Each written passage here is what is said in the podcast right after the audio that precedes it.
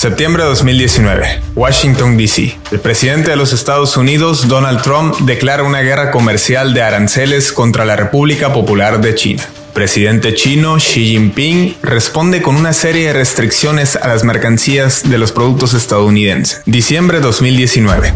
Se detecta un brote de un nuevo coronavirus SARS-CoV-2 en la ciudad de Wuhan.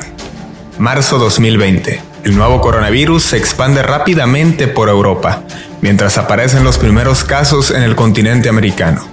Así, China se coloca en el trending topic al ser el lugar de origen de una pandemia global sin precedentes en más de un siglo. Las bolsas de valores caen mientras las acciones de capital chino se revalorizan a la alza. Es así como se sientan las bases para lo que los expertos en geopolítica llaman una nueva versión de la Guerra Fría. Esto es El Tablero, la Guerra Fría 2.0.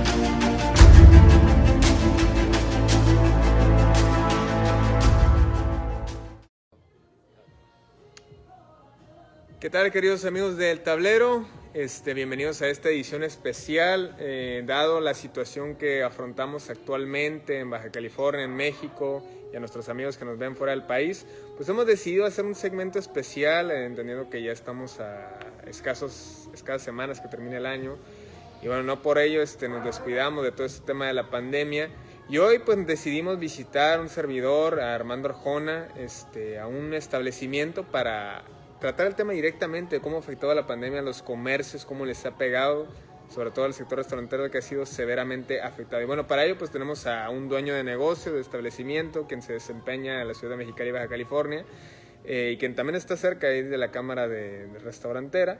Y bueno, nos viene a explicar pues todo lo que ha sucedido a raíz de todas estas políticas de confinamiento, restricciones y demás Actualmente Baja California ya está nuevamente en semáforo rojo, lo cual significa que el horario reducido y la venta de alcohol, por tanto, también está por demás reducida. Bueno, saludo con gusto a quienes nos siguen a través de Facebook. Ya este, este segmento habremos de subirlo a nuestro podcast en Spotify para que también lo compartan.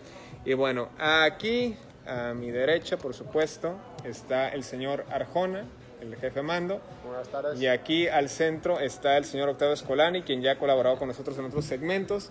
Pero ahora vamos a hacer un poco más, más relajado este segmento. Este, normalmente somos muy serios, muy críticos a la hora de, de hablar de estos temas. Entonces vamos a hacerlo más hacia el ambiente, hacia lo con normalmente la actividad cotidiana, en este caso en un establecimiento, en una ciudad que bueno, siendo la capital de Baja California, pues siempre cobra relevancia el hecho de cómo se maneja la industria de los restaurantes, de los bares. Sabemos que hay una vida nocturna muy fuerte en Mexicali, ha habido mucho descontento por el cierre de establecimientos.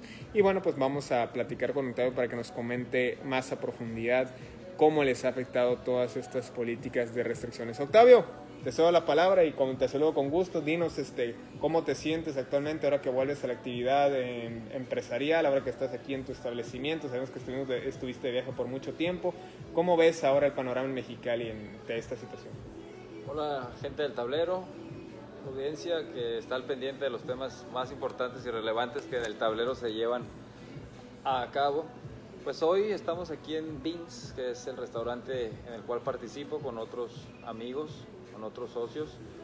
Y pues el panorama, jefe Diego, jefe Armando, es motivador, es un gran reto, pero a la vez es difícil para todos, para la industria restaurantera en especial, para la industria de servicios en específico. Digo, no solo los restaurantes la están pasando mal, pero hay que ir sobrellevando de muchas formas, innovando, eh, buscando otros canales de distribución del producto para poder seguir y cumplir con nómina, con obligaciones de todo tipo. Es muy difícil la situación para todos, pero afortunadamente Bings, de la mano de los socios Yamamoto, Ricardo, ha estado al pendiente de sus trabajadores, de todos los que colaboran aquí, y a pesar de que las ventas no han sido lo que pues, todos esperábamos ante la reingeniería que se hizo para poder reabrir, estamos de pie, pero, pero estamos eh, siguiendo en la promoción para que vengan más clientes. Se adoptó el protocolo de Canirac, Mesa Es- Segura. Ese es un muy buen punto. ¿Cómo ha lidiado con estas complicaciones de poder este, mantener a su gente, entendiendo que han recortado las horas, se han visto obligados a la cuestión de la paga? Sabemos muchas empresas que han tenido que cerrar y hacer despidos. ¿Cómo han lidiado ustedes con esta situación? Bueno, en ese asunto en específico, Ricardo y Yamamoto, como les he dicho, ellos son los socios que han, han estado, se les reconoce porque el esfuerzo que ellos han realizado es titánico, es- se les agradece con todo el alma porque ellos han sido quienes han logrado esa sinergia con, con los colaboradores de la empresa para poder tenerlos aquí contentos y motivados en, en levantar el programa de Vince, el restaurante, el menú, en promoverlo. Eh, la chef Sarina, pues yo les recomendaría que vengan al restaurante para conocer, no solo por apoyar a los negocios locales, que ese es otro punto. Yo invito a todos a que salgan y consuman en los comercios locales, consuman, apoyen al comercio local, porque sabemos los beneficios que hay, multiplicativos. Digo, no les digo que no vayan a, cadenas, a franquicias, porque también hay empleos para, para todos, pues para los que habitamos aquí. Pero sí un énfasis en que visiten los comercios locales, que no somos franquicia, que tal vez vamos para allá, pero que ahorita en este momento pues realizamos esfuerzos locales y muy pues muy hasta artesanales si lo quieren ver de esa forma porque pues son procedimientos auténticos, ¿no? Tenemos una gran mixología de autor, eh, los, los platillos que re- realizamos aquí con la chef Sarina, que son platillos de muy buena calidad, que merecen todo el reconocimiento, pues, ¿verdad? No, no van a encontrar mucha diferencia, tengo que decir así, no importa que yo sea socio aquí, en un platillo elaborado por la chef de nosotros, la chef Sarina, o si van a uno donde les van a cobrar otra cantidad y que lleva otro procedimiento, se reconoce también, pero pues en lo particular, yo les recomiendo que vengan y conozcan los platillos que tenemos para que se den cuenta y puedan constatarlo. Armando, ¿cómo lidiar en esta parte? Hemos sabido, desde el aspecto del derecho laboral, hemos sabido toda clase de, empresas que obligan a firmar renuncia a sus empleados, hemos sabido de demandas laborales para ambos lados, tanto del, del patrón al trabajador como del trabajador al, al patrón. ¿Cómo, cómo, cómo ves este escenario eh, eh, a consecuencia de la pandemia en relación a lo laboral? Lamentablemente al inicio de la pandemia hubo un gran rezago en los primeros meses de la pandemia con la impartición de justicia. Pues lo, lo que viene siendo el Poder Judicial del Estado estuvo, permaneció cerrado, el Poder Judicial Federal también es permaneció cerrado. Actualmente acaban de cerrar su periodo, están entrando en un periodo vacacional, pero en este periodo pues hubo una implementación en lo que viene siendo la impartición de justicia, la ha hecho un poco más accesible con los tiempos que actualmente nos encontramos pues. No quiero decir que actualmente la, la impartición de justicia en el Estado, ya sea a nivel estatal o a nivel federación, sea la mejor, pero sin embargo se ha sabido implementar en estos pocos meses de la pandemia en cómo llevar a cabo la justicia y en esta parte en concreto entre los patrones y los empleados. Es muy importante que los empleados conozcan sus derechos y sobre todo que los sepan llevar a cabo y hacerlos valer. Si de por sí ya existía un rezago en lo que viene siendo la impartición de justicia, o ahora es claramente mucho mayor el rezago por la misma carga de trabajo que ya hay actualmente y sobre todo el adaptamiento a la que tenemos ahorita a la actualidad con esta pandemia que nos encontramos ahora. Pero yo creo que es un esfuerzo el cual tiene que sumarse lo que viene siendo el mismo sector privado con los mismos empleados. Ser empáticos y sobre todo saber llevar a cabo lo que viene siendo sus mismos derechos y respetarlos porque al final de cuentas el que no se lleva a cabo este respeto a estos derechos estás parando un cierto grupo de un cierto grupo económico, un cierto grupo laboral, el cual es que si lo paras no le conviene a nadie que esté rezagado. Al final de cuentas lo que hace nuestro compañero aquí Escolánico, siendo un, siendo un empresario de la localidad, pues está impulsando la economía local, la cual es algo sumamente admirable y de cierta manera es un buen ejemplo en lo que viene siendo eh, el apoyar estos sectores, estos sectores en la localidad. Y pues eh, yo creo que ahorita en la actualidad que nos encontramos en este periodo vacacional en la impartición de justicia, Sin embargo, no exime a que no se lleve a cabo la impartición de justicia, pero que los mismos trabajadores los cuales se encuentran en riesgo de que no sea valorado sus derechos laborales sepan estos mismos plazos y se acerquen con las personas pertinentes que conocen esto mismo, con abogados laboralistas especialistas en el tema, en el cual expongan sus casos y sobre todo que sea llevado sus casos en los mismos órganos jurisdiccionales para que sean respetados estos mismos y se les dé la justicia que tanto merecen. Octavio, no ha habido por parte del gobierno federal, no ha habido estímulos, no ha habido prórroga, eh, no los han exentado ni de luz, ni de impuestos.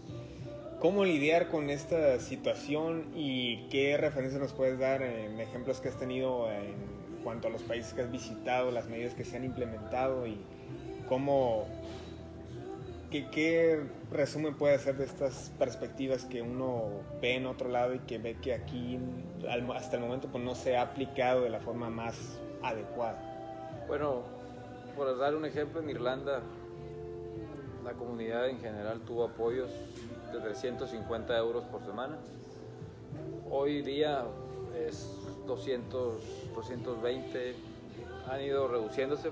¿Por qué? Porque hubo un lapso donde el confinamiento fue tal, el lockdown como le llamaban, donde todo estaba cerrado, solo actividades esenciales, realmente esenciales, siguen funcionando. Después reabren, paran los apoyos o reducen a los empresarios allá, a las empresas locales sobre todo, para no frenar el consumo, para no frenar la, dinámica, también tuvieron sus apoyos por semana a las empresas para que pudieran solventar. Sabemos que son pues economías distintas y gobiernos distintos, dimensiones distintas. Acá el gobierno ha hecho lo que ha podido, por lo que está en sus manos, ha tratado de apoyar, no igual, hay que decirlo, ¿verdad? No igual inclusive en El Salvador o en otros países donde hasta todo creo otorgó estímulos. Aquí trataron con los créditos cuando el presidente lo, anunció, los créditos a la palabra. Eh, no se pueden comparar, pero por ahí el gobierno ha tratado de lo máximo que se ha logrado, te digo, es lo que hay con, con Canirac, la mesa segura, en esperar en convenios, en temas de impuestos, se han puesto, eh, considero yo, relajados, no están al acecho, ¿verdad? De que págame ya y si no habrá consecuencias. No, no hemos llegado a, esos, a, esos, a esas instancias, ¿verdad? Pero, pero tú me preguntaste sobre la comparativa, pues esa es, ¿no? No, no ha sido igual. Que han tratado de ponerse de lado de nosotros, del, del comerciante, sí, no, tal vez no está en sus manos directamente otorgar eh, esos estímulos que quisiéramos para poder lograr. Por eso, hay un repunte, hay un semáforo rojo, quédate en casa, y desde que empezó la pandemia así fue, pero no hubo un apoyo económico para decirle a la gente, quédate en casa, no salgas, porque aquí tienes un apoyo económico para que no salgas, pero pues todos necesitamos trabajar, salir y seguir. Entonces, hay negocios que no han podido, ¿cómo te diré? Hay empresas que sí han podido solventar ciertas cosas, ciertas nóminas, pero otros no pueden, ¿verdad? Y en especial los locales. Entonces, yo creo que sí hubiese sido muy oportuno que se hubiera logrado, porque eso sí considero yo que como administrador público, observando eh, los fondos internacionales, cómo se ha pegado muchos países a... Digo, si el presidente no quiso apoyos, lo comento porque estamos en el tablero, ¿no? Trata de estos temas. Pues. Claro. Y quitándome la cadeta de comerciante o empresario, hablándolo y, analizándolo. Como, como ciudadano. de derecho, abogado, yo administrador público, tú comunicólogo, y estamos tocando los temas que hoy en la pandemia vimos yo pienso que México sí pudo haber tomado apoyos de organizaciones, ser muy disciplinado y muy... Pues ser acertado en tomar apoyos, manejarlos correctamente con, con transparencia y apoyar a la ciudadanía. Por lo menos a las empresas locales, a las pequeñas empresas que dan empleo, para que pudieran soportar, porque ha habido bastantes empresas que han Sabemos cerrado. que las pymes otorgan alrededor del 70% de todos los trabajos. Entonces es la base. Si hubiera sido y muy distinto, que es con esos apoyos, porque si nuestro gobierno dice que no hay para eso, entonces Eh, es- es tomas buena esos cuestión. apoyos y los... Se ha, se ha hecho muy mediático el hecho de que se ha recabado 8 mil millones de impuestos que debía Walmart, 8 mil millones que debía Grupo FEMSA. Digo, pues esa podría haber sido una fuente, pero no se ha explicado cuál va a ser el destino de esas recaudaciones que eran producto de condonaciones que tradicionalmente se hacían, ¿no? No sé qué opinas al respecto de... Pues yo opino que es correcto que se recauden impuestos, ¿no? Y más de empresas que debían y tanto. Vaya, si a una empresa pequeña la castigas y, y hay consecuencias por no cumplir, pues qué será de las grandes, aunque den bastantes empleos, pues tienen que pagar. Digo, se ha logrado la recaudación, perfecto. Los destinos de esa recaudación es lo que sería interesante que, que la ciudadanía conociera un poco más para saber si con esos mm, dineros o esos recursos pudiese haber existido más empatía en, en estímulos para las pequeñas empresas que le dieran apoyo también a los a los trabajadores. Pues es un ganar ganar no no lo vean como que solo las empresas quieren. Ah es que no estamos con los neoliberales de antes. Me explico no es por ahí es para todos. Es, es un ganar ganar y es un bienestar. Son mexicanos a final de cuentas. Punto, exacto. Y, y digo, ¿y por qué lo comento? Por las empresas que han cerrado y que muchas personas se han quedado en desempleo. Y ahora yo te pregunto, ¿crees que ya hay un resentimiento por parte del sector empresarial para que en 2021, con todo esto que ha sucedido y ante esto que, esta nueva ley que va a quitar, retirar el outsourcing de las empresas, la subcontratación, ¿crees que ese, ese resentimiento crezca al grado de que las empresas y sobre todo las grandes corporaciones digan, ¿saben qué? Pues entonces no nos vamos a aplicar, hágale como puedan y a ver quién les da trabajo.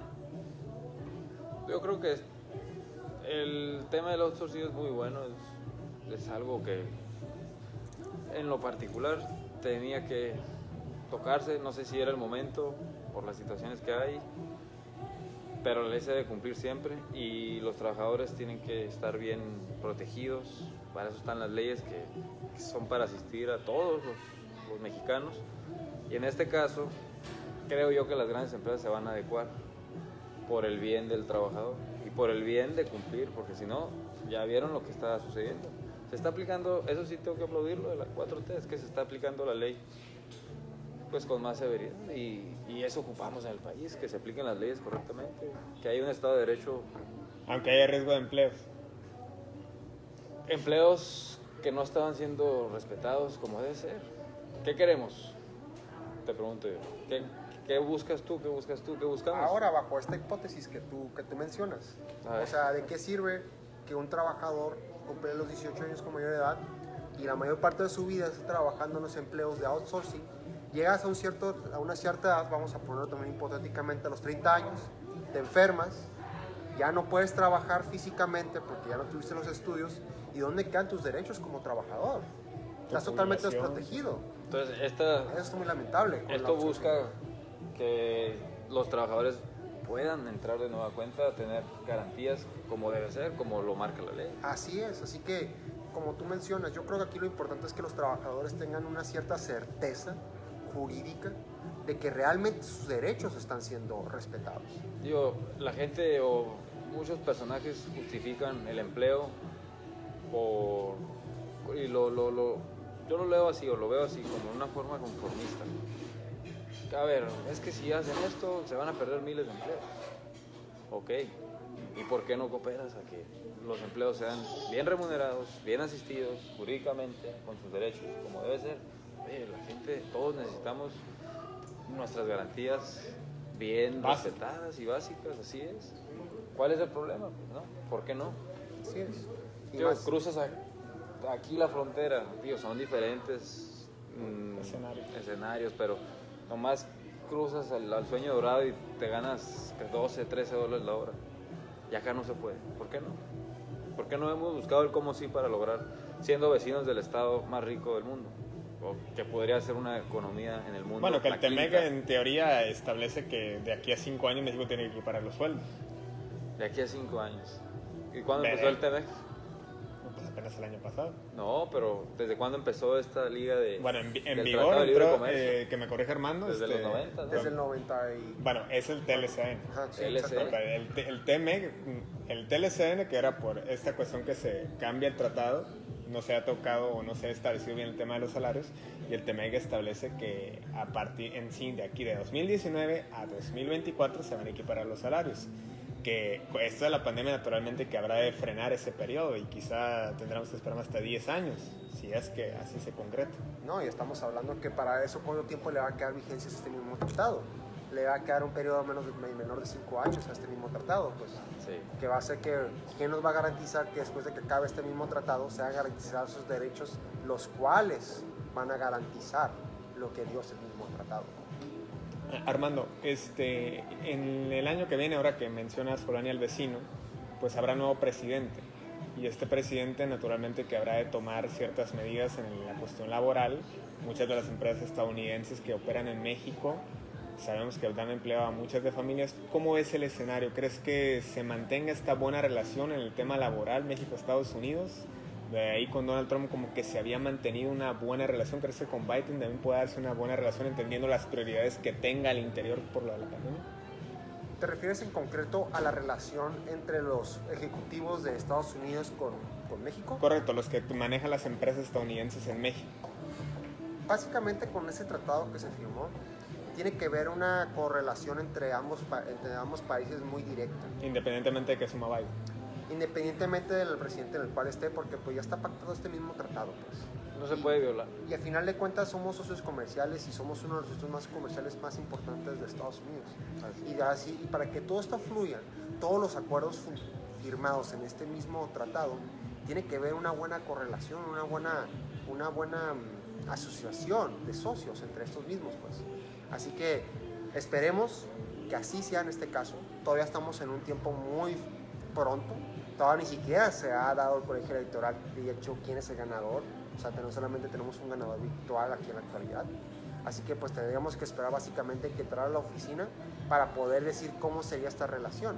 Ahora, pues hablándolo ya en un, en un tema ya meramente político, básicamente tenemos a un presidente que es López Obrador, el cual se ha alineado a lo que viene siendo la ideología de, de Donald Trump en el respecto al nacionalismo económico. Tenemos a un presidente López Obrador, el cual fue a, a Washington, el cual ha estado detrás de Donald Trump. Veremos que, a ver si es que, si entra Biden como presidente, ver qué tipo de reacción tiene su gabinete, porque él es un gobierno, él representa un partido demócrata, el cual es contrario a la ideología política o a las, o por así decirlo, al presidente Trump. Así que no veremos si no hay una especie de tensión en de que el presidente López Obrador haya tenido una relación buena con Donald Trump y que ahora no la tenga con Biden por esto mismo, pues, ya que representan diferentes ideologías políticas. Bien. Ya para finalizar, Octavio, eh, ¿cómo establecer un equilibrio entre reactivar la economía y salvaguardar la salud de las personas? Bueno, esa pregunta es muy... Diría fácil de responder porque la salud es primero y eso tenemos que tenerlo todos muy en cuenta. Que no hay ma- nada más importante que salvaguardar la salud de las personas, de los seres humanos. Después viene lo demás. Pero, entendiendo eso, debemos de entender y ponernos la camiseta de que ante la falta de apoyos, de estímulos, ¿verdad? De un cheque semanal como en Irlanda. Y no solo a México le pasa, hay otros países que tampoco han adoptado los apoyos como en otros países. Bueno, entonces ante eso tenemos que adoptar la camiseta de, de aprender a vivir con esto, de respetar los protocolos, como en este caso aquí en este restaurante, mesa segura de la cantidad que es lo que rige. Y tú llegas con tu cubrebocas, digo, hoy traes el tuyo, te limpian tus manos con antibacterial, te toman tu temperatura. Afortunadamente no traemos alta temperatura, estamos bien, por eso estamos aquí dentro. Y así, cada restaurante debe de sumarse. Caniraca es un trabajo muy bueno con la COEPRIS, con las instituciones correspondientes. Y yo invito a los demás a que se sumen, ¿por qué no? ¿Por qué no sumarse? sí tenemos que entender que la salud es primero y que no hay nada más importante que estemos bien de salud para después realizar nuestras actividades correctas del día, trabajo, diversión, si lo ves así, aunque la diversión ahorita no es esencial, tenemos que entender también eso, ¿verdad? No, a final de cuentas la economía no puede parar, tiene que adaptarse. Y se debe de adaptar. Ahorita que comentabas del tema de Trump, pues, pues lo platicamos otra vez en la otra careta, ¿no?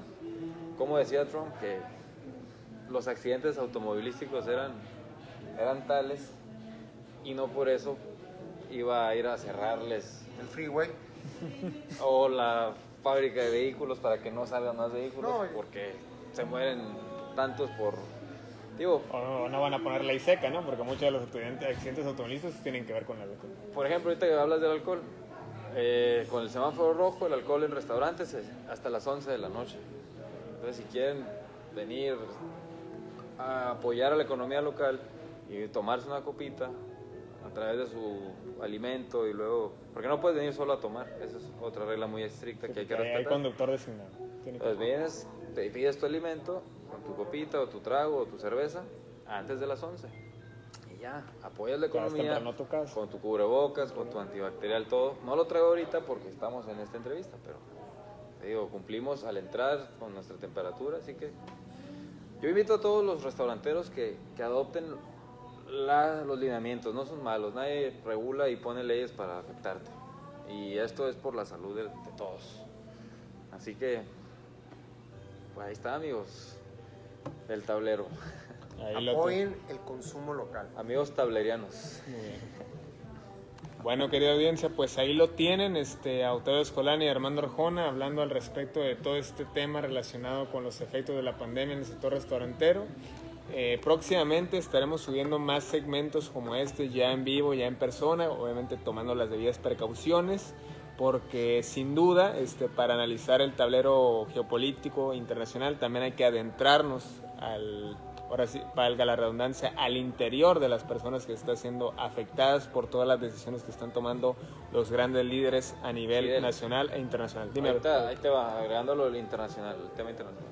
En Europa, antes de regresar, eh, hu- hubo países como Irlanda, por ejemplo, que establecieron su lista verde. Permitían que, que ciertos países los visitaran. Ahorita con el confinamiento que volvió, con el, el nuevo cierre total que hubo, terminó afectando esas decisiones de haber, de haber abierto, de lograr abrir la economía para ciertos países como Grecia, me acuerdo que actualizaban esa lista, era Grecia, estaba Malta, países pequeños regularmente, pero de repente involucran a Italia, que había sido uno de los más polémicos, ¿no? Pero bueno, lo ponen en la lista verde, se abre, van a Italia de visita, vuelven a Irlanda porque tienen el acceso o el libre tránsito por el Europea. tema de la, no, y de COVID.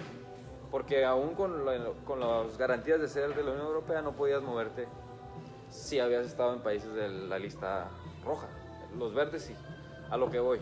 Abren, logran ese repunte económico que buscaban, pero a costa de volver a cerrar hoy. ¿Me Entonces, que no nos sorprenda que hoy en Baja California tengamos en Mexicali, por ejemplo, el semáforo rojo, tenemos que respetarlo, porque en otros lugares también ha pasado.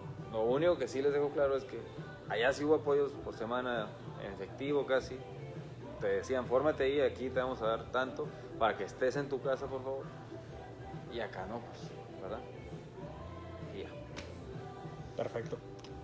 Bueno, querida audiencia, pues esto fue un segmento especial del tablero. Síganos en nuestras redes sociales, en nuestro podcast en Spotify y ya estaremos abarcando todo este tema más de cerca porque sin duda queda mucho, pero mucho para que hablar.